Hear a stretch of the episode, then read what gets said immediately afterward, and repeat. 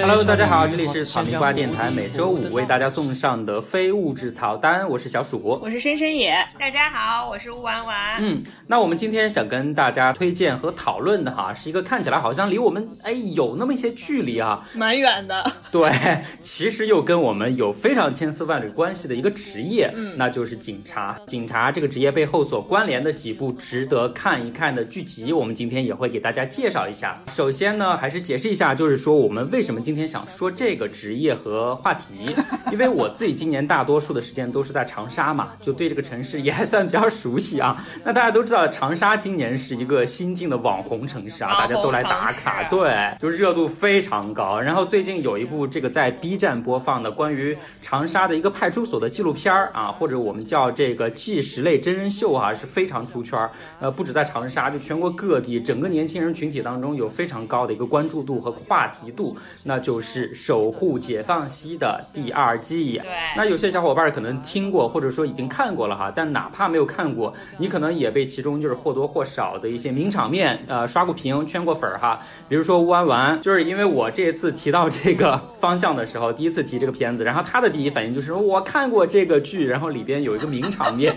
他念念不忘。对，因为微博上面就是都会刷到非常嗯又是微博看综艺啊。对，就是大家可能都有看到过，就是有一天啊，一个小伙儿就喝醉酒了，然后在外面不小心睡着，睡醒了起来呢，然后就到派出所报警，说警察叔叔啊，我这个喝醉酒了，不小心在外面睡着，然后手机被人偷了。这个警察呢，就和他一起在派出所调这个监控看哈，一看才发现，原来他不只是这个手机被偷，然后那个小偷哈把他手机拿走之后，还溜达了回来，啊猥亵了他。关键是什么？关键这个小偷也是个男的，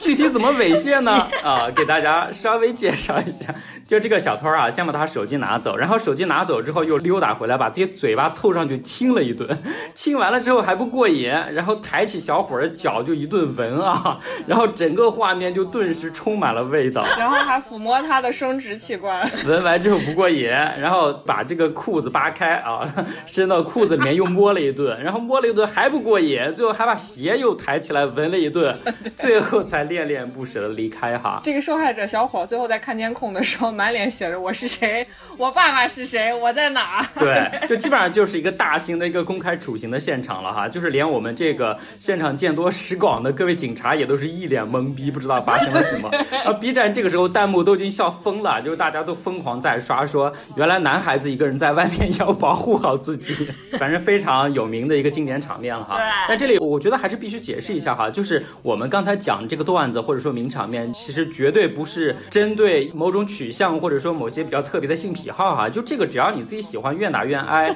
这个我觉得真的都是大家个人的一个意愿啊，只要你没有妨碍别人，对不对？对这是无可厚非的事情啊。但但为什么呢？就我们要说这个事情啊，就是这个场面里，这个小伙子不仅丢了手机，最后还丢了人，对不对？就大概他完全没没想过这辈子会在大庭广众之下就被人这么猥亵，这么丢脸哈。对大家有兴趣的话，确实可以去看一下。就所以说回来，就是这个事情本身它是主要是没有这样曝光在公众面前。对这个事情本身，它确实是，反正就是比较稀罕嘛，对不对？大家平时很少有看到这种事情，而且还有这个录像为证啊，就非常好笑。大家看他这个第一反应都是什么？就是说，我操，这他妈电视剧都不敢这么编，对不对？对就所以我说，现在为什么很多年轻人喜欢看他，甚至是看到后来很多的这个故事会有笑中带泪哈，是因为我们知道这个都是非常真实的发生在我们实际生活当中的事情，而且我们在看的是一种什么？就是说生活本身确实是比电视剧要精彩多了，就是这种感觉，对不对？那我们还是说这个片子本身哈，就是我们前面给大家介绍的这个《守护解放西》。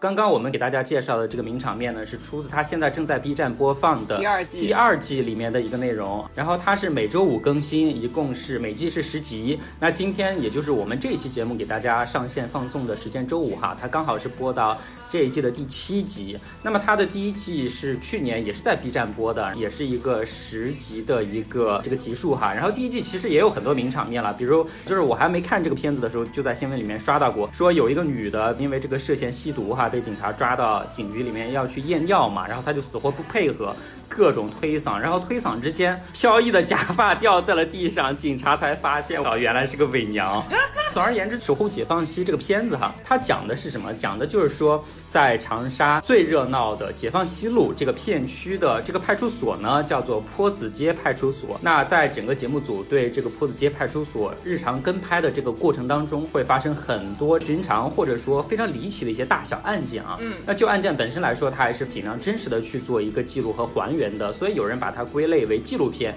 那也有人认为它是真人秀，是综艺。当然，关于这点我们晚点再会去讨论。那至于为什么选择解放西这个地方，呃，选择坡子街这个派出所，北 有三里屯儿，对对对对对，这个片子一上来就给大家说了，大家对标一下就知道这个。这个地方很有代表性。对，它叫解放西，或者说本地人有时候也叫它五一广场啊，大概就是这一片儿，它绝对就是这个长沙最繁华、最热闹的一个闹市区。然后就是酒吧遍地都是，白天呢就是人声鼎沸，晚上就是夜夜笙歌哈。举个最实际、最简单的例子，就大家现在可能都被这个茶颜悦色长沙的这个知名网红奶茶刷屏哈。它在这个解放西是开到一个什么程度啊？就是毫不夸张的说，就是几乎十米之内一定有一家门店的这么一个地步，所以你可以想象。而且现在去长沙旅行，一定会去买一杯茶颜悦色来打卡。对，坡子街派出所正好管辖的就是这片区域，现在也成了打卡的地方了。对我那天去帮大家踩了个点，我还想顺便凑凑热闹，看看有什么突发的案件可以观察一下。结果没想到那天挺安静的啊。说回来，就是这种非常的鱼龙混杂的一个地方哈，每天都在发生各种人间的这种所谓悲欢离合，也确实是我们这个纪录片去采集故事的话，素材最丰富的一种地方。那我们今天节目呢也非常非常有幸请到了一位很特别的嘉宾，就我们几位都叫他师兄，因为他自己呢是一位正儿八经的人民警察哈，也经历过很多可能类似片子中的一些小故事，所以我们今天邀请到了他来一起和我们聊一聊《守护解放西》这个片子以及他自己平常工作生活当中的一些故事。欢迎师兄，欢迎师兄欢迎师兄。大家好，大家好。师兄给我们还是简单自我介绍一下呗。啊、大家好，我是一个呃人民警察啊，然后我工作的地方是在这个南方某省啊，就就讲了。然后我自己干的这个活儿呢，现在是这个综合和管理类，在过往的职业生涯里头啊，也干过特警啊，还办过一些这治安类的案件，也参加过一个一些专项活动啊，有一些专案之类的这样的一个经历。呃我自己呢是呃没有在这个派出所待过的，但是周围有非常多这个在派出所的兄弟。啊，那师兄你，你方便先跟大家，就是我觉得稍微就是跟大家介绍一下，因为我们也不是特别了解，就是比如说派出所是通常来解决什么样的案件，它的职能是什么样的，然后包括你刚说的什么特警大队呀、治安大队呀，就是这些他们之间的，如果比如说在侦破一些案件的时候，他们彼此之间要有什么配合或者是联系吗之类的或？者说大家主要都干啥啊、解个密吧，稍微解个密啊。主要跟大家介绍一下我们这个人民警察的这一个呃一个简单的一些职业情况吧。嗯那一般来说的话，我们这个公安机关呢会有这个三类的职能吧。一个呢就是这个综合管理，综合管理这一块的话，主要呢就是比如说一些队伍管理啊、这个装备保障啊之类的这种，可能比较偏重服务内部的这样子的一个序列。嗯然后第二个就是最大块儿的，也是比较贴近我们群众的，就是叫做执法勤务序列，包括我们现在经常提到的各种什么刑警啊，然后这个毒侦啊，还有经侦啊之类的，这些叫做警种。啊，您刚说的毒侦、什么刑侦，就是刑事类或者是贩毒类的是吗？就是个简称，经就是经济了。对对对，就是经济侦查。这个派出所呢，叫做这个公安机关的派出机构，OK，就是放在一个片区里面，对这个片区的一些个犯罪侦查也好啊，还是这个社会治理也好啊，承担一个最基层、最终端的这么一个功能。嗯第三类的话是这个叫做技术序列啊，技术序列的话，主要是跟我们群众接触就比较少了，好像那些个法医啊，这个这个网警啊什么的，他们这个有很多这个在专业技术方面也是非常厉害的。就现在警察的这个专业方向上分的还是比较细的。对对对对对，它这个是随着现在这个社会的这个治安情况越来越复杂嘛，然后这个分工也是越来越细化哎，。那如果呃某一个案件需要涉及到各个方面的一些专业警察配合的话，这个流程大概是怎么走？比如说这个群众到派出所去报案了，这个案情呢又涉及到什么刑事，又涉及到经济，系就。大案了吧？其实我们的案件一般来说呢，分这个叫刑事案件，还有治安案件嘛。那么我们在片子里面看到的，基本上都是治安类的。治安类案件的话也，它也够不上犯罪，嗯，它可能也是什么扰乱这个公共秩序啊，这样子的一些个案情比较小我们基本上说是派出所的话，基本上呃最处理的一个权限最多也就是一个拘留啊之类的。嗯，那如果说是涉涉及到的案情比较重大的话，可能要搞这个专案啊这样。啊，所以其实我们看的那个《守护解放西》里面，它大部分涉及的案件都是调解，就是派出所可，就是你刚说的派出所可以自己处理的。就可以自行解决了的，就解决了。那师兄，像你每年就是招这个警察的话，就是参加像我们在网上经常看到的那种公务员考试吗？呃，别的地方我可能不太清楚，但是我们自己这边的话，就是比较丰富一些。嗯主要的呢，还是从警校来招。那从警校来招的话，他就不参加这个考试了，他也不参加公务员考试，嗯，他参加的一个叫做内部的，比如说我给你这个警校，指标给这？个公安大学啊，某个省给公安大学可能今年有二十个名额，这应该是现在公安队伍的一个主力。嗯还有一些比较，好像我们刚才说的这种技术类的，这种技术类的话，他要专门去有一些什么这个爆破人才啊、飞行人才啊之类的，特别专、特别精的这种东西，去各个学校里面去走一一个特招的这么一个渠道。那么第三个渠道呢，就是这个组织部啊，就是这个整个党委这这边呢，他会选拔一些叫做选调生。那选调生这个东西，大家可能也也听说过，他是当着未来的这个干部来来培养嘛。嗯那么也会有有这么一些个从各大名校里面再招这么一些人回来。啊，他会把这个选调生会留名额，专门是到这个人就是人民警察的队伍里面来的。我以为都是到那个就是对对对基层的，比如说乡镇啊，或者是村啊。都有都有，啊，那师兄，你还记得就是你进入到这个真正开始进入工作之后，你第一个指派你就是让你觉得真的是进入到这个情境中的那个案件吗？还现在你有什么印象吗？哎呦，我我那会儿呢，就是刚去的时候是干特警的。哇，一进去就是特警，这个首先大家可能对这个特警有有一些误解嘛，那个社会上大家会对这个职业有一点误解。他那工种主要还是刚开始设置的时候，你是想要说是有一些重特大的事情代替，好像这个其他的武装力量，这个包括武警啊这样子一些职能的东西他。其实也没有那么多大事儿，是吧？对，那也没有那么多大事儿，没有那么大事儿呢，嗯他就会把这些个东西参加到一个社会面的防控里面去。经常大家在街上看到那些穿黑衣服的，嗯看着好像戴个墨镜儿啥的。就是人流特别多的那些地方，有时候在维护治安的也是特警对对啊对。，然后我记得第一次这个出现场啊，大半夜了嘛，酒吧有人打架闹事儿了，还没有适应过来的时候，一打铃儿啊，好像那上课铃儿一样，哔哔哔的那么一弄，您有新的警情。请注意查收。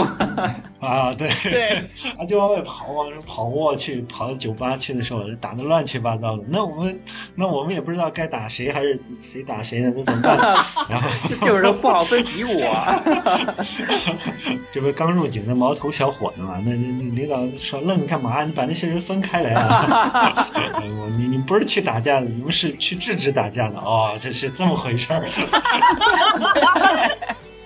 好了，那我们就还是回到那个《守护解放西》里面的一些具体的那个案件。啊，就我们把师兄也扒的差不多了，我们得讲一下片子了，对不对？就师兄之前也是只是听说过《守护解放西》这个片子，自己还没有实际看过，对不对对对对对对，我这个在网上看了各种文章啊。我自己就是这几天的时间，把《守护解放西》的第二季和第一季整个都刷完了。然后刷完之后呢，最大的感受就是真的是家长里短、鸡零狗碎，什什么案子都可能会有哈。我大概呢就是给它归了一下类啊。那其中最多的一种，我发现在解放西这片神奇的土地上，那真的就是跟喝酒有关，就大多数都是酒醉，酒醉之后就会发生任何事情。对，因为我们之前也说了，这个地方酒吧遍地嘛，就是北有三里屯，南有解放西啊，所以酒后闹事、打架呀、不省人事、乱跑啊等等，就是属于最多的这种案件了。就比如说我们最开头讲的这个名场面了，这个被猥亵的这个男的，也不就是因为喝醉酒了才被人偷手机被猥亵嘛，对不对？还有什么说这个喝完酒之后一言不合，你瞅啥，我瞅你，就开始动手打架的，也属于这种什么在这个众目睽睽之下，以为自己到家了，然后把自己脱得光溜溜的，浑身上下连内裤都脱掉，就开始躺大马路上睡觉然后警察把他弄到这个 派出所去，然后他还不愿意，然后甚至当众小便啊。最后警察让他看回放的时候，简直又是一个大型社交死亡的一个现场啊。然后最新的几集里面呢，就还有一个是什么？还有一个小孩儿，也可能就是十几岁、二十岁上下，喝完酒之后就觉得自己浑身冷，跑去便利店里求救，然后问那个便利店的收银员借衣服。对收银员就没办法嘛，就报了警。然后警察过来，然后这个小孩还是还冷，说咋办呢？说警察叔叔，你给我抱抱。然后一把就把这个警察抱住了。就迷惑现场。对，天才的这个 B 站网友就当时在刷，说天呐，报警了！抱是抱住的那个抱，就从此发明了一个新名词啊，就报警啊，抱住了。就酒后真的是可能会发生非常多匪夷所思的这种 例子啊。我刚刚听你这这个讲了很多，这个也是我们基本上派出所的一个工作现状。呃，好像比较繁华一点的派出所，它最多的警情就是这个打架闹事，还有这个盗窃类的比较多。那么丢个手机啊什么特别多，这种碰着的奇葩特别多。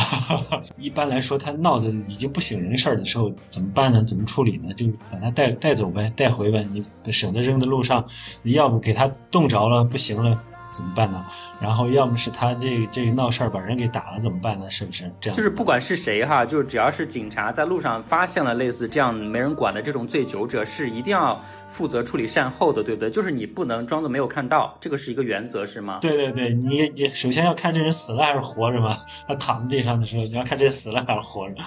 就好像这种闹事儿比较厉害的，闹事儿比较厉害的，然后就把他给带回去嘛，带回去叫约束制酒醒啊，约束就是把他放到。一个比较安全的地方，它第一个它不会伤人，第二个它也不伤害自己的那么一个地方。一般来说啊，一般人第二天早上醒来之后都会，哎呦我操，这这这这这喝大了，喝大了，不堪回首，悔不当初。哎，师兄，我想问一个特别细节的问题啊，就比如说，如果像他们吐到这个。派出所 或者吐到车上之后，那最后是谁善后？是是咱们的派出所民警同志吗？自己清理是吗？对呀，这个必须是自己搞，把水管子一冲，然后再拉到这个洗车铺子去洗了。看来没少遇到这种事儿啊，这说的这么熟练。这个在在在基层来说还是比较常见的一个情况。嗯嗯。那他不只是一个醉酒啊，还有流血啊什么的，你打斗什么啊，还得带去医院做处理啊。对对对对。你甚至那种不省人事，而且身上啥都没有的，你还要给他垫医药费，对不对？对对对对，是吧？这种情况很多。哎，那垫医药费之后，如果发现他真的特穷，也掏不起钱，那这个钱给报吗？还是就好像这种东西，我自己都掏过钱呢，自己掏那种，就是我们送这个送这个人去投这个看守所嘛，你说这身体不好啊，人身体不好，人也不收，嗯，人，人不收，说你要去做体检，你要开这个证明嘛，然后就带医院去做这个做这个一个全面的健康检查，做完之后。完了回来之后，哎，报不了了，那报不了那个东西就自个儿垫了。天哪！但是经常我们民警什么垫吃的、垫喝的这种太多了，还有一些给打发路费的，很多这个派出所收回来的那些个人，连自己叫啥都不知道。啊！不过我觉得看这个守护解放西，完全能够感受到，就是只要和人有关的事情，它都特别的突发，就都特别的不逻辑。就都是突然间产生一个什么样的事情是始料未及，而且你最怕的是那种没有任何附带信息的，就比如身上啥证件都没有，然后自己人又不清楚，然后都说不清自己家在哪儿，电话号码也报不出来，身份证也不知道，你这种真的是太难办了。我天，这东西就是我们经常说的弱势群体嘛，那这个弱势群体浮在我们这个主流社会面底下的，但是它这个这个这个基数还是很大很大的，而且我看守护解放西。最大的一个感受就是，你看里面所有的，不管是被害者，还是当事人，还是这个就是所谓后面的嫌疑人等等，其实都是社会最底层的人，而且你能看到，就是尤其是大批的从农村。这个以前的这种跟土地之间的劳动关系被解除之后，对，然后没事儿干了，他跑到城里面来打工，很忙。然后打工之后，又因为现在新的这样一种生产关系变化之后，可能他也找不到工作，就变成了社会盲流。对，所以他就全部都聚集在像这个解放西这样的地方。我看这个的时候，甚至觉得离我都稍微有一点距离，就是那些。派出所民警把他们带回到派出所之后，跟他们进行一些对话的时候，你会发现很多人连我们觉得是所谓的约定俗成的一些伦理纲常，是吧？对，社会的这些良俗性的东西，没有这个共识，不觉得这是不能做的事情，他完全没有概念。其实我们。这个公安民警啊，在这个日常的这个勤务中啊，接触的这种这种东西是占主流的，而且所谓的不管是嫌疑人也好啊，这个事主也好，他们普遍呈现出来几个特点。第一个就是这个受教育程度不够高，对，特别低。嗯，这个受教育程度高的，一般都是经济方面。还有情感犯罪。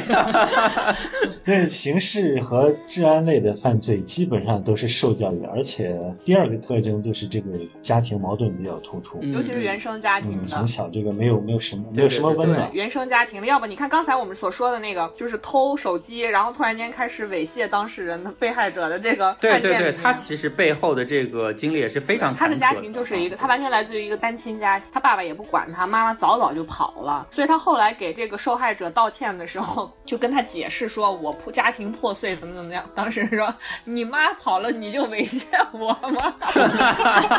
他这也是找到一个情绪的出口啊。对，哎，但是我跟你讲，这个事情绝对就是无独有偶的，就是你上网去搜，就是申老师，就是我老公跟我讲过有一个案件，你现在上网去搜菜园大爷强奸，你可以搜到一个很有名的新闻我。记得这个，这也是 这也是很经典的了，对。在啊菜园的一个大爷被一个少年给强奸，我喂，我现在就搜。所以我们前面也说了嘛，就这种癖好我们不价值了，就是你不要影响他人啊，这个真的是咱们的底线，对吧？对，所以说一个是这个守护解放西，它展现了很多，就可能让青少年或者说现在，因为 B 站的用户大部分是青年人嘛，或者青少年，他觉得很多是哎就是标新立异、匪夷所思的事情，所以让他们觉得很有看点，这也是这个节目就是提炼出来的一些素材。对对对。然后还有就是刚才这个师兄也跟我们讲的，大部分的就是跟打架斗殴、扒窃，呃，或者是抢劫，尤其街上不是之前有几年那种开着摩托车突然间抢女的包的这种也特别多，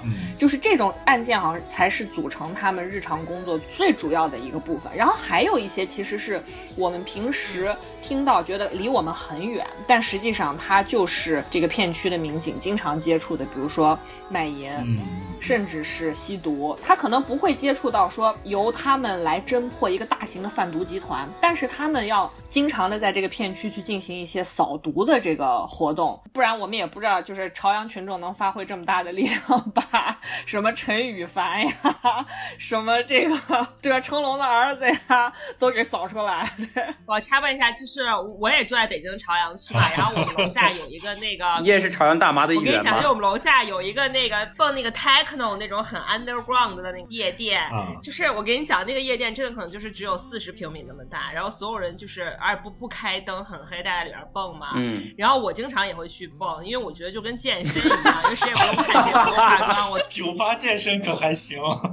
我都是穿着球鞋和那个运动裤，然后去蹦，一下蹦了三个小时，然后就是浑身湿透了，觉得特别爽，回家睡觉。然后我就只有上周末没去，就后来我上周日突然看到他们的那个公众号，就这个酒吧的公众号突然推送了一个文章，说这个酒吧就是要关了，停业整改。然后后来我就打听怎么回事儿，说就那个酒吧在周六晚上营业的时候，突然就被朝阳群众举举报说酒吧里有人吸毒。是你举报，肯定不是我，我的是你我举报我的健身房，我咋我咋可能举报我健身房啊？后来那个就立刻那个民警就出警了，然后把当时在健身的朋友们全都是那个一一锅端了，就全都拉走了，然后做那个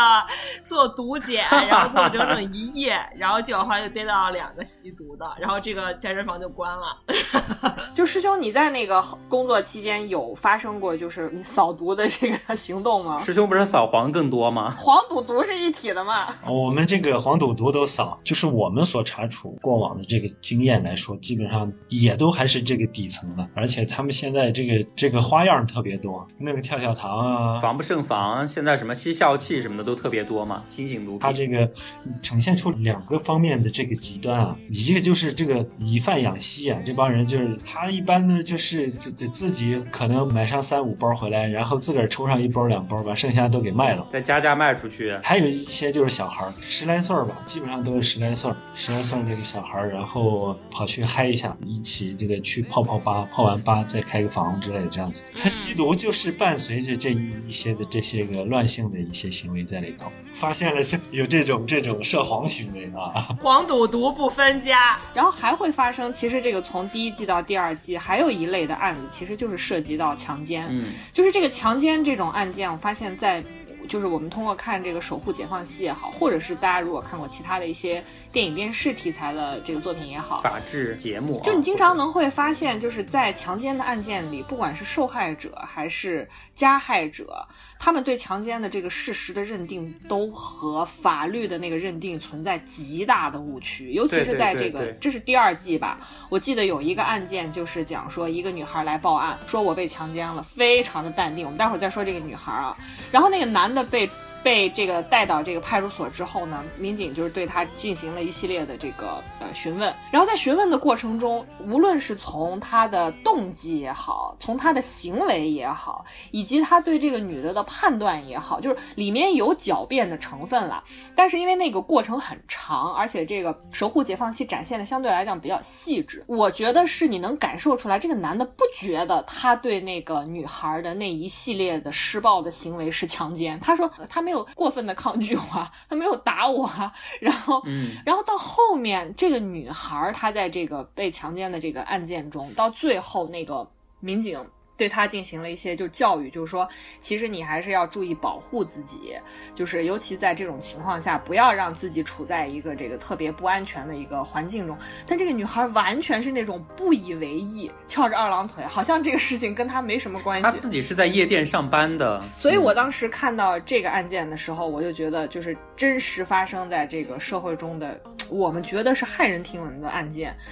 等到他以这种形式展现给你的时候，我就觉得跟我们的想象还是差距蛮大。他这一类呈现出来的一个特点就是，这个当事人啊，事主也好，受害人也好，他这个呃法治观念不是特别强。这个边际究竟要怎么样去划分，没有什么概念的，也也是一个受教育的问题。对，然后第二个，其实大家还不太了解的这个强奸案件，从整体上来说，还是这个熟人作案比较多。哎，还真是熟人作案，那个是他的一个经理。对对对，从整个这个大盘子里头来看的话，这种熟人作案的这个比率是非常高的。那种激情型的作案呢，就是比较少。对对嗯对，但是还有另外一个，就是除了就是师兄刚才说到，因为大家的这个受教育程度太低，然后对这个事情的认知程度太低。你像那个《守护解放西》里面还有一个案件，就是一个女孩来报警说我被强奸了，但是最后通过这个派出所民警的侦破，发现是这个女孩因为跟对方发生了一夜情，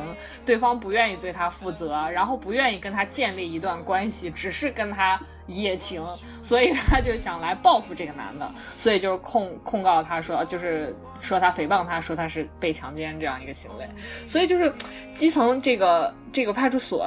平时要处理的案件，如果大家看这个《守护解放西》，真的是千奇百怪。对，而且你真的得是非常细心的去甄别不同的案件，每个案子和每个案子都是不一样的。是的，没错。然后像这个《守护解放西》，其实它完全是仍然是站在一个比较。客观的一个角度，它其实就是以一个第三方，对对对对，因为你完全感受得到，在他那个拍摄的过程中，你看得到他那个摄影机的机位的这个架设，通常是选自于就是进去同时来拍这个民警和这个报案人，然后甚至呢，你他还会剪切很多的这个就是所谓现在的整个的这个监控世界的这个监控镜头的画面，然后来给你呈现整个这个派出所的这个样态，就上帝视角嘛。守护解放西里面的很多案件，不管是酒醉。啊，或者是闹事、打架、抢劫，甚至是刚才我们说的比较严重的吸毒、卖淫等等。然后到了这个后面，就只要能调解，就放大家回家了。你看到他们后面已经很竭尽全力的在说服，或者说在教育这些不管是受害者还是加害者也好。尤其是我记得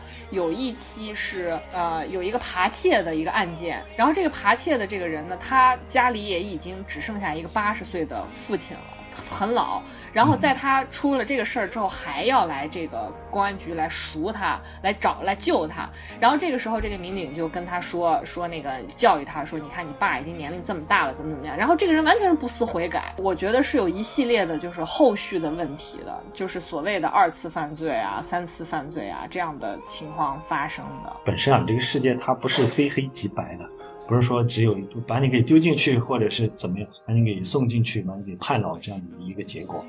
而且最主要的一个职能呢，就是这个派出所，它也是这个基层社会治理的一个一一个末端的这么一个机构。那你如果把它给放进去之后，他们家里面这些个人啊，他们家里面这些个人，首先这，他这个老父亲怎么着改名闹闹个自杀啥的，这又是一个后续的另外一种结果，而且它可能也会造成一些比较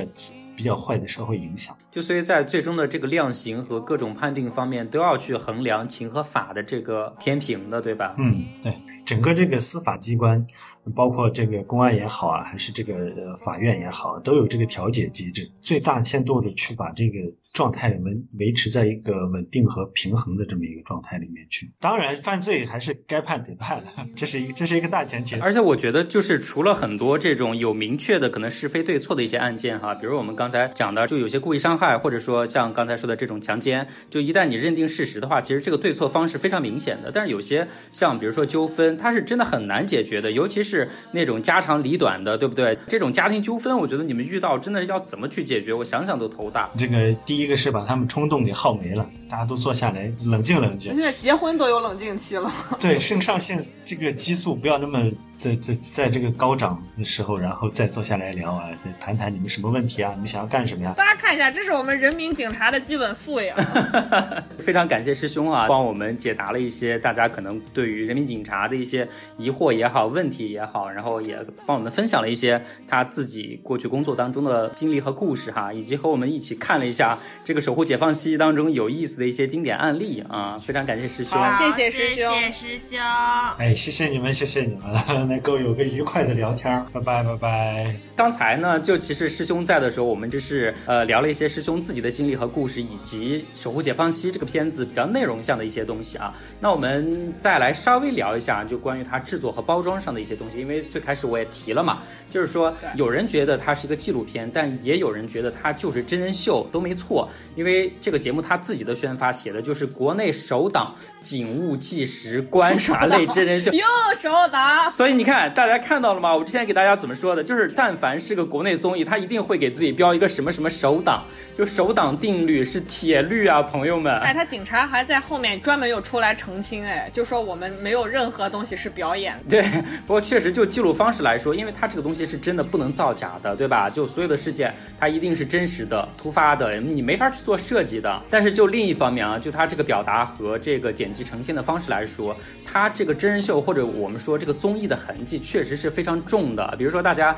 如果看的时候，你有留意的话，你就会发现，就节目当中是在一直不断的出现各种花字的。所以花字就是打在屏幕上去引导你发笑、cue 你的各种点的那些感受性的那些字。啊，就是大家如果现在看综艺的话，一定知道我在说什么。以及比如说大量的那种好笑的镜头，它会给你不断的进行回放剪辑，就是鬼畜的那种处理和表达的这个方法。哎，所以小鼠，你作为从业者的话，这种就是所谓的花字，或者是后面的这个效果，或者他关于一个片段完，他会给你打一点字上来，就说什么人人情冷暖怎么怎么怎么地，这些东西是你们作为编剧阶段就要想好的，还是制剪辑的工作？就是我们有可能会去做预设，当然他这个可能不。好预设了，因为你不知道他发生什么事情嘛。但是如果对于我们就是普遍的那种有脚本儿。有台本设计的那些真人秀来说的话，你肯定是有一个大体的事件设定的，然后你针对这个事件设定，你就有可能会想到提前想到说到时候这个片子剪的时候你可能会放什么，但是可能大多数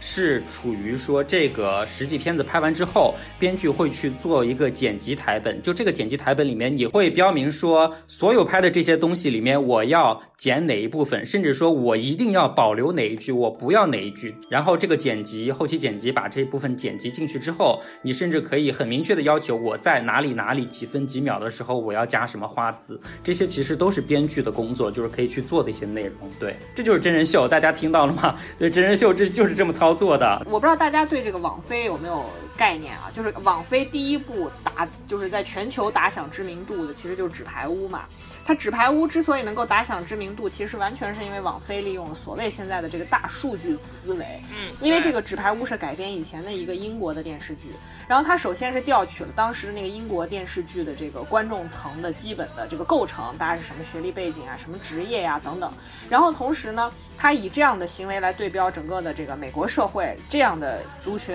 然后大家喜欢看什么，发现哦，原来大家还是很关注政坛。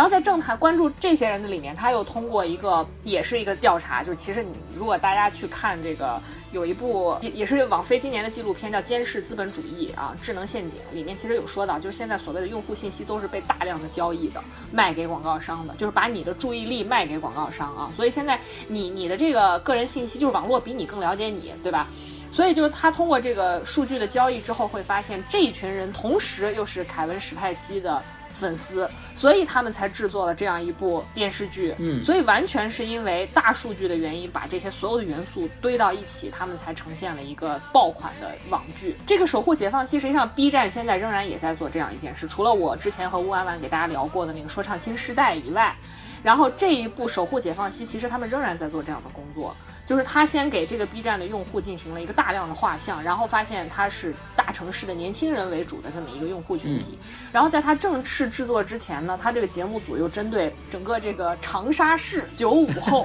然后进行了一个网网络的问卷调查，然后其中包括很多在 B 站已经使用了三年以上的这个深度用户，就是我们老粉丝对。老粉，就是所谓的这个呃 B 站的什么老，他们有一个专门的对，称呼，我们的听众朋友里面也有啊，对对对那次还也有给我们留言来着，对。然后呢，这个百分之九十的受访者都表示，他们从来没有和警察打过交道，所以他们对这个题材最大的兴趣就是了解抓捕、审讯、研判的内容，以及扫黄 对，对对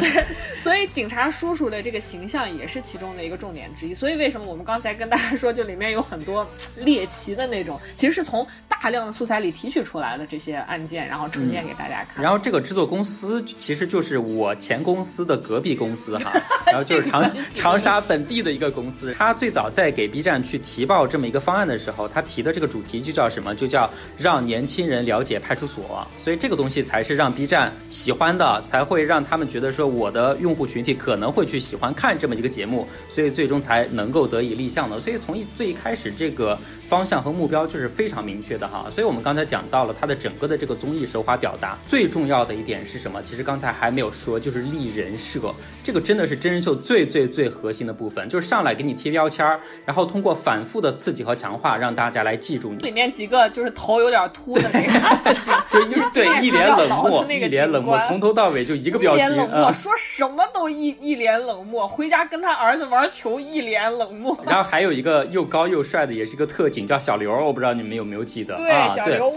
弹幕只要出现弹幕就不停的在 说。我可以。然后节目组还去问他了，就说你去看我们第一季节目的一个感受是什么？然后小刘就说，嗯，我看到满屏刷的都是我可以。然后节目组 节目组还问他了，说，那你解释一下鸡笼警告是什么意思？警告。他很认真的解释说，大概就是让鸡乖乖待在笼子里吧，然后弹幕就笑疯了，都已经，就所以就是这种点啊。还有比如说一个就是也让大家印象非常深的，就是那个普通话特别不好的那个人刚那个警察，对不对？就他是我和深深野的老乡，就是我们西北老乡，你一听就是嘛，那个浓重的典型的西北口音，然后什么你给我东下，你给我东下，东好，就不分前后鼻音嘛。你给我东下，对，就节目组也把第一季的时候播出这个桥段之后，那个弹幕不都在刷说我们要众筹给任刚警长去上那个普通话培训班，然后他们第二季的时候就把这个梗反复拿出来玩儿哈，就还有什么什么警界金句王啊，经验丰富的老民警中流砥柱啊，等等等等，你会发现每个人的人设就一定是非常丰富，而且是非常不重样的，就肯定是经过了很精心的这种挑选和设定之后，才确定说我为什么要拍这个人，非常非常典型的真人秀的一个表达手法哈。另外一个，其实我看《守护解放西》对刚才小鼠说的，就是关于人的这个形象。其实我觉得这个群像给我一个最大、最直观，或者说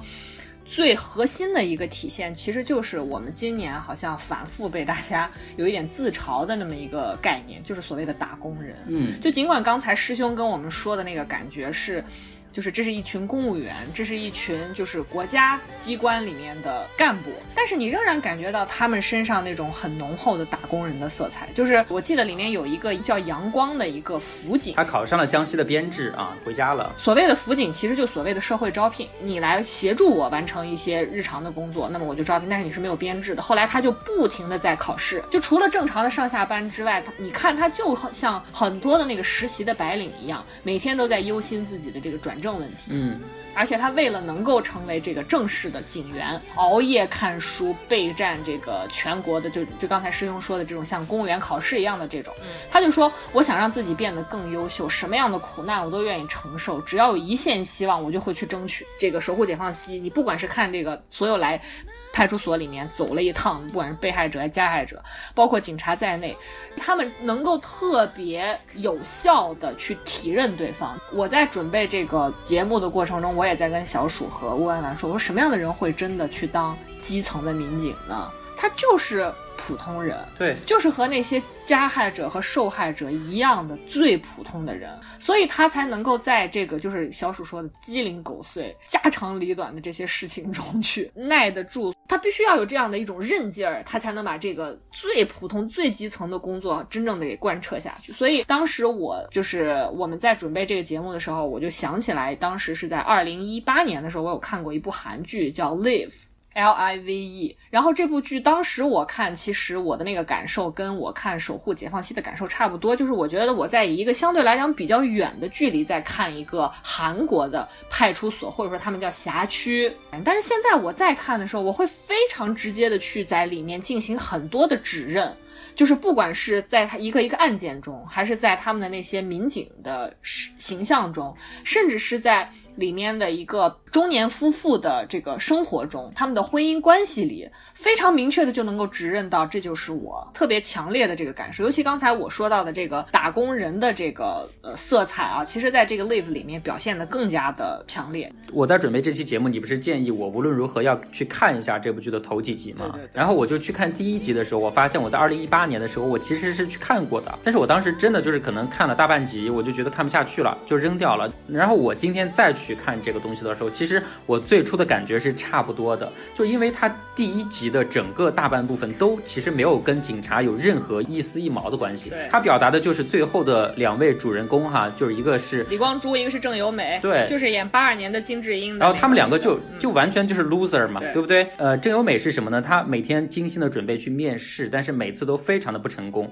就当然因为各种各样的原因了，然后她自己也是笨手笨脚。我第一次看到她出场的那个镜头，我就特别生气。就是她炒饭，然后不小心把锅炒糊，然后熨衣服，不小心把衣服烫坏，就是各种各样的这种毛手毛脚，一件事情都做不好，他反而去怪别人。我当时就觉得特别生气，我说这种角色你为什么要让我我去看，你知道吗？然后李光洙这个角色呢，他也特别傻，然后他自己在一个送水厂里面打工，然后他为了自己转正。把自己和家里的这个积蓄都垫进去，甚至把朋友拉进去，结果最后被发现上当受骗，被传销把所有的钱都骗走。我当时也特别气，你知道吗？就这两个角色，我当时看的特别生气，所以就看不下去了。然后我今天再去看，虽然我最开始的感觉是一样的，但是我后面意识到我为什么当时那么生气，是因为我真的我意识到我自己就是这样的，我自己就是这么一个毛手毛脚的普通人，我自己的家庭就是就是会有人会有亲人会被传销骗去所有的钱。这种代入感，我现在再去想的话，我一下子就能感受到电视剧为什么这么去拍，为什么拍一个警察剧，但是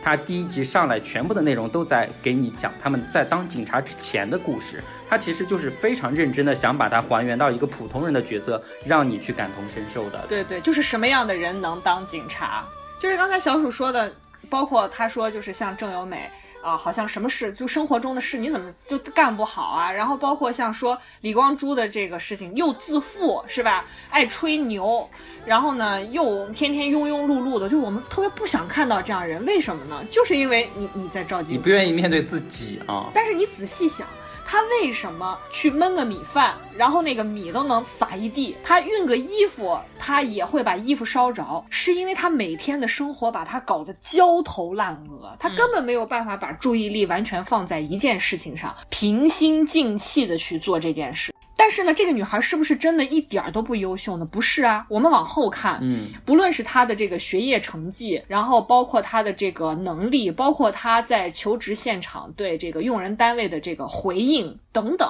她是一个非常优秀的孩子。然后李光洙是真的是一个刚愎自用，又臭屁又绝不着，就是我们普通想象的那种所谓的直男的样子吗？不是，他有很多的悲哀的。第一，他的女朋友离开了他，因为他没车没房，非常现实。你现在去北京找哪个？男的说：“我现在没车没房，工作也一般，我敢找北京的女孩谈恋爱和结婚的。”别说北京的女孩了，外地女孩都不一定敢找。外地女孩都不敢，她根本都不敢说出我喜欢你。你怎么让她有勇气去展开一段追求呢？对吧？然后李光洙在这样的情况下，他又是一个那种饮用水公司的最基层的那种销售，就是自己要扛着水去给人家送的那种那种基层的销售。嗯，对。然后在这样的情况下，他就想着我怎么样能把这个钱钱再多赚一点，因为他跟他哥哥和他妈三个人生活，这两个人就郑有美和李光洙都来自于单亲家庭。然后李光洙呢又想说。想出人头地，非常想要出人头地。然后这个时候有人跟他说，就是传销组织那一套嘛，他当然就信了呀。所以他完全是在这样的情况下被卷入到一场骗局中去。啊，太迫切了！我不知道大家之前有没有看过一部电视剧叫《天空之城》，就是为什么它叫 Sky Castle？这个 Sky 是啥意思？我去查了一下，我才发现，在韩国首尔大学、高丽大学、延世大学这三所大学顶级高校被称为 Sky，也就是说，你只有进入这三所大学。你才有能够进入到好的企业、好的单位，不被因为刷简历而淘汰的这样的一个机会。与之对应的另外一个数据是，三星大家都知道吧？每年它大概会吸引十万人来应招，但录取率只有百分之五。就是说，在韩国，大家有一个很有意思的说法，就是说，光是给三星的面试进行培训，就可以成为一个非常热门的生意产业。对，一个是它的这个竞争极其的激烈，另外一个就是韩国的阶层固化极其的强烈。我我说这个的时候，如果大家看过《寄生虫》，应该是有一定的感受的，那个那个表现是非常的强烈的。你觉得三星它就是搞手机啊，搞一系列的这个所谓的韩国的基础设施建设等等其他的一些产业的，但你知道吗？就是《寄生虫》。在今年，它不是拿到了奥斯卡的最佳影片吗？如果大家看过奥斯卡的颁奖典礼的话，代表《寄生虫》去上台领奖的不是导演奉俊昊，奉俊昊也是出身于刚才所说的 Sky 那三所顶级大学的延世大学的啊，这是说开了。然后我们说到这个代表《寄生虫》最佳影片上台领奖的是一个身材不太高，你还看她有点发福，然后一头红发的一个女子。然后呢，她来到这个舞台上之后，在麦克风前用一口非常流利的英。英文赞美了这个奉俊昊，然后呢，感谢了支持电影的影迷，还感谢了他弟弟。这个女人叫李美静，她是寄生虫背后的投资方，也就是韩国娱乐投资公司 CJ 集团的副总裁。她的弟弟叫李在贤，是 CJ 集团的 CEO。这姐弟俩联手掌握着价值四十一亿美元的。韩国娱乐帝国，而他们俩是三星的创始人李秉哲的孙子和孙女。你发现了吗？这个财阀的触角是伸向了整个韩国的各行各业的，所以你的那个穹顶就在你头上压着，所以才回到我们刚说的《Live》这部电视剧，为什么？让这个郑有美和李光洙，你你就觉得他们已经努力到这个份儿上了，非常努力了，家也不回，晚上就睡在这个澡堂子里，第二天接着还要再去面试。李光洙是扛着水满世界跑，坐地铁给人家送水，但即便是这样，够努力了吧？够辛苦了吧？可是仍然换不得一个好的生活环境，所以他们俩最后看到了这个警察在招人，招聘的这个考试的海报，海报上面写的是招聘与国民同在的温暖的、值得信赖的警察。对对，听起来是很不错吧？然后这两个人呢，就是。为什么义无反顾地投身进去了？郑有美在片中说的很明确，说警察考试不管你是男女，只看成绩，也没有面试，对吧？嗯，那应该不会有错了吧？那就是说，只要我努力，我就能拿到这份工作。于是他们俩就双双住进了这个所谓他们的考试院。卧薪尝胆啊，也没啥差别了，已经 考了三年是吧？我记得对，苦读了三年参加考试，然后才考出来。而大家知道，这个巡警的招聘，也就是他们参加的这个公试生，他的这个录取比例是。七十比一。也是非常令人震惊的一个数据了，对，所以我当时在看这部《Live》的时候，再对照这个《守护解放西》，我的感触真的是非常非常深刻的，就是我觉得完全你看到了什么样的人会去当巡警，什么样的人会去当民警，然后等到他们真正入职了之后，等待他们的又是完全不同的历练。嗯，所以，然后就是刚才包括师兄也跟你说过的，在整个的这个过程中，你怎么去回应你每一次所谓派出要去执行的这个案件里面各式各样的人，你要怎么去面对他？他可能非常复杂，他并不是一个完全就是刚小鼠说的像强奸案，他他的这个受害加害很明确，它往往是非常复杂的这个案件。刚才我们说到说《守护解放西》里面是其实是给各个警察立人设哈，就立人设它的好处当然是会让大家迅速的记住你，记住你的特点，但另一方面它确实是让你这个角色和形象本身。会过于扁平化和单薄化。对，对我们这个警察，我还有什么样的缺陷，它都是不表现出来的。尤其是在这种强调所谓的主旋律、正能量的价值观的这种片子里面，警察怎么可能有缺点呢？对不对？对他有的话也是类似诸如什么普通话不好这种其实无伤大雅的事情，其他真正的东西它并不会给你完整的展现出来，但恰恰反而是《Live》这部，甚至在第一集的最开头就强调了说，本电视剧的所有情节、道具、内容都是虚构的，所以它和这个《守护解放西》就是截然不同。《守护解放西》是在拼命强调说，我们所有的事件都是真实的，我们给你展现的东西都是最真实的东西，但反而恰恰是《力舞》这部电视剧哈。他这种在一开始就强调自己是一个虚构的、完全虚构的电视剧，他在最后所展现出来的这个警察，尤其是基层警察和年轻警察的形象，真的是非常非常让人感同身受和能够去理解的，还原了警察作为一个真正的一个人的角色和形象。他在执法的过程中，你觉得他就是像超人，但是呢，他回到家里之后，他一样要经历在这部电视剧里面你会看到的分手、离婚，呃，亲人的离别，以及自己的生老病死。然后他在回应这些问题的时候，那是一下就打回原形了。他那些在工作中积累的，能够帮别人得到的尊严、得到的公道，能让他也像一个有尊严、有公平正义的人去生活吗？对对对这个是这个电视剧给我们打出的一个问号。但是我觉得他有一个，为什么这部电视剧让我们看会觉得特别的感同身受？就是我刚说，呃，守护解放西，它是一个完全第三者的身份来给大家展现展现一个派出所的日常嘛。但是这个 Leaf 呢，它实际上完全是站在这个派出所民警内部的角度来对自己进行一个质询。是的，这个质询就包括了，比如说我也是普通人，我能不能怕？我可不可以怕？我怕的时候我要怎么办？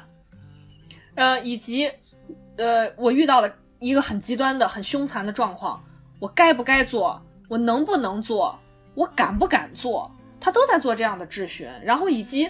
我做了这些事情之后，有没有人保护我啊？我的组织会保护我吗？还是所有的事情都是我一个人负责？我穿上警服，我代表的是警察，但是出了事情是我的责任还是警察的责任？就他来是一个完全来自内部的这样一个质询。而他这种质询的时刻，又不仅仅是站在警察的立场上的，就他不是以一个职业的特征来质询的，他是以一个普通人的角度来质询。这一次我再看的时候，带给我一个很深的触动，就是那对中年夫妇，他们是一对警察夫妇。这个女的呢，她在一开始就遭遇了自己的父母双双病危，她要同时送走自己的父母这样的一个时刻，而她的老公是一个非常优秀的警察。然后这个女的又处在更年期，同时又处在一个人生非常艰难的时刻，她的老公仍然不在身边。我们从后面的很多对话和情景中，我们当然可以被还原出来的剧情就是，她人生中任何重要的时刻，她的老公几乎都不在身边。所以到了这样一个阶段的时候，她说我不过了，我要跟你离婚，我没有办法再跟你生活下去了。但是这影响我爱你吗？不影响，影响我跟你同样作为一个职业的人，彼此能够安慰到对方、体谅对方，也不影响。那个感触给我带来的那个感受是非常深的，尤其我自己进入婚姻没有多长时间，因为这次你建议我去看嘛，我重新看它的话，因为时间有限，所以我暂时只看了两集啊。我真的看到第二集的那个桥段，当时对我的震撼真的是太大了。刚才深深也提到的那一对夫妻里边的那个男方哈，叫吴养春的这个角色，给他有一个情节是什么呢？他有一个师傅，一个老师傅带他入门的一个警察师傅，然后这个。警察师傅其实第二天就要退休了。其实我们在这里知道这个铁律是什么，就但凡影视剧里面有人说我第二天就要退休了，我就要洗手不干了，他今天一定会出事儿，对不对？对，所以我当时一看我就知道完了，这老师傅肯定是这活不下去了，对吧？明天就要退休了，今天应该要出事儿。而且当时他们是为什么呢？他们是要去抓一个已经沉积了很多年的一个性侵并且杀害了一个男童的一个案子的嫌犯，然后他们终于找到了现在这个嫌疑人的地方，打算今天把他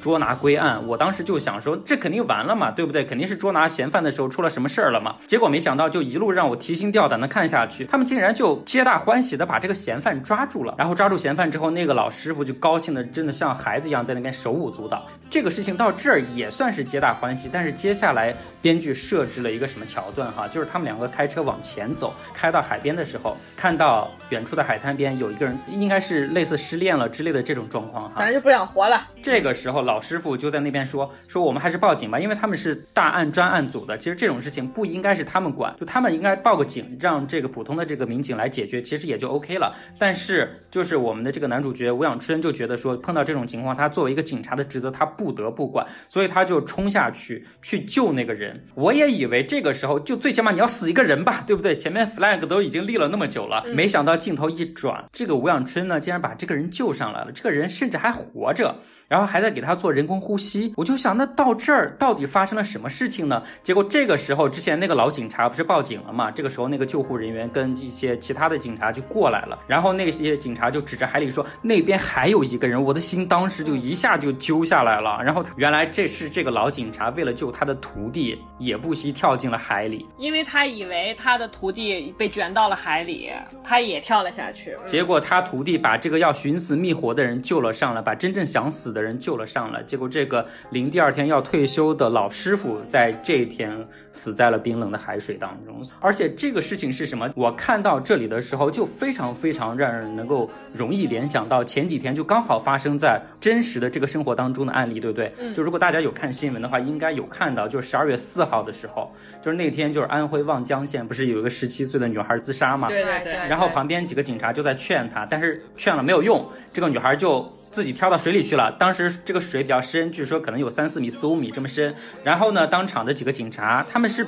不会游泳的，所以他们试图就采取一种什么方式啊？就是说人手拉手的这种方式去救，但是人体对嗯没有救成功，所以最后给出的一个视频上面的表象是，好像这几个警察就是站在岸边任由那个女孩在溺亡，而没有任何作为。所以当时新闻出来的时候，大家就是铺天盖地的骂声。说实话啊，就是我在真正去了解警察这个职业，包括说这一期做这个节目准备这么多资料和去看《利武》这个剧这个情节的过程之前，我也有一些不理解的。我觉得你作为一个警察，你怎么能就这么坐认着看着一个生命这么消失？真的是无论如何都不应该的情况。真正看了就是《利武》这个剧里面的这个情节之后，我才多少有一些明白，说你在这个警察的职能和你这个角色之前，你一定是一个有血有肉，你有可能不会游泳，你也有家人有孩子，也是谁的父亲和谁的孩子的这种角色，我真的才慢慢的能理解这种东西。就如果遇到这种事情，我我们可以去苛责你的制度，比如说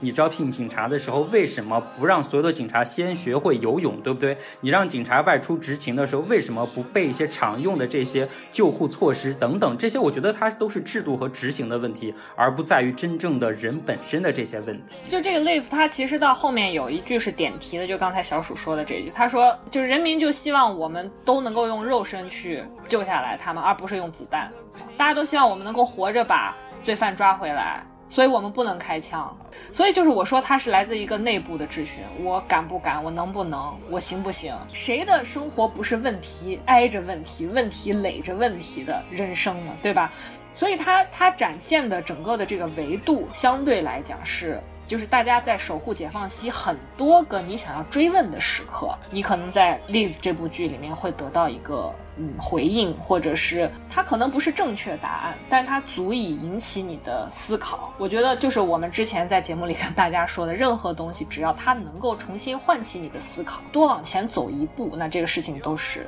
有意义的。就其实，在《守护解放西》里面，我们主要看的是发生在像我们一样的普通人他们的一些悲欢离合的故事。就我们现在坐在自己的房间里，可能无法感知，但是你在派出所这个很具象、很鱼龙混杂的一个场景里面，你能真的非常清晰的感受到他们脸上的这些喜怒哀乐啊。然后另外一个就是在《利物》这部韩剧里面，你可以从更具体的一个普普通通的一个警察的面相去观察他们自己作为一个普通人那么平凡又那么努力的这种生活啊，那就是我们这期节目想要表达和传递给大家的一个想法和思考。好了，以上就是我们今天这一期的非物质草单的全部内容，感谢大家的收听。如果大家喜欢我们节目的话，一定要记得给我们点赞、转发和评评论，一键对对三连对，尤其是要记得帮我们去喜马拉雅这个专辑的评价里面帮忙给我们打个分，然后刷一下评价，谢谢大家啦。谢谢大家，或者有任何想说的，或者大家有没有进过公安局的这个经历，都可以跟我们分享。然后给我们留。言，对，或者如果我们有这个作为人民警察的粉丝朋友的话，也可以给我们打个招呼啊，我们下期可以找你来一起录节目，对。反正还是那句话，请大家一定要紧紧的 follow 我们，下期再见，拜拜拜。拜下。周五见，拜拜。 And you know it's just a dream. One you wish you'd never seen. Open up your eyes, it's still dark outside. Alone again tonight. You got the smile I wanna see. You got the heart to carry me. You got the smile I wanna see. You got the heart.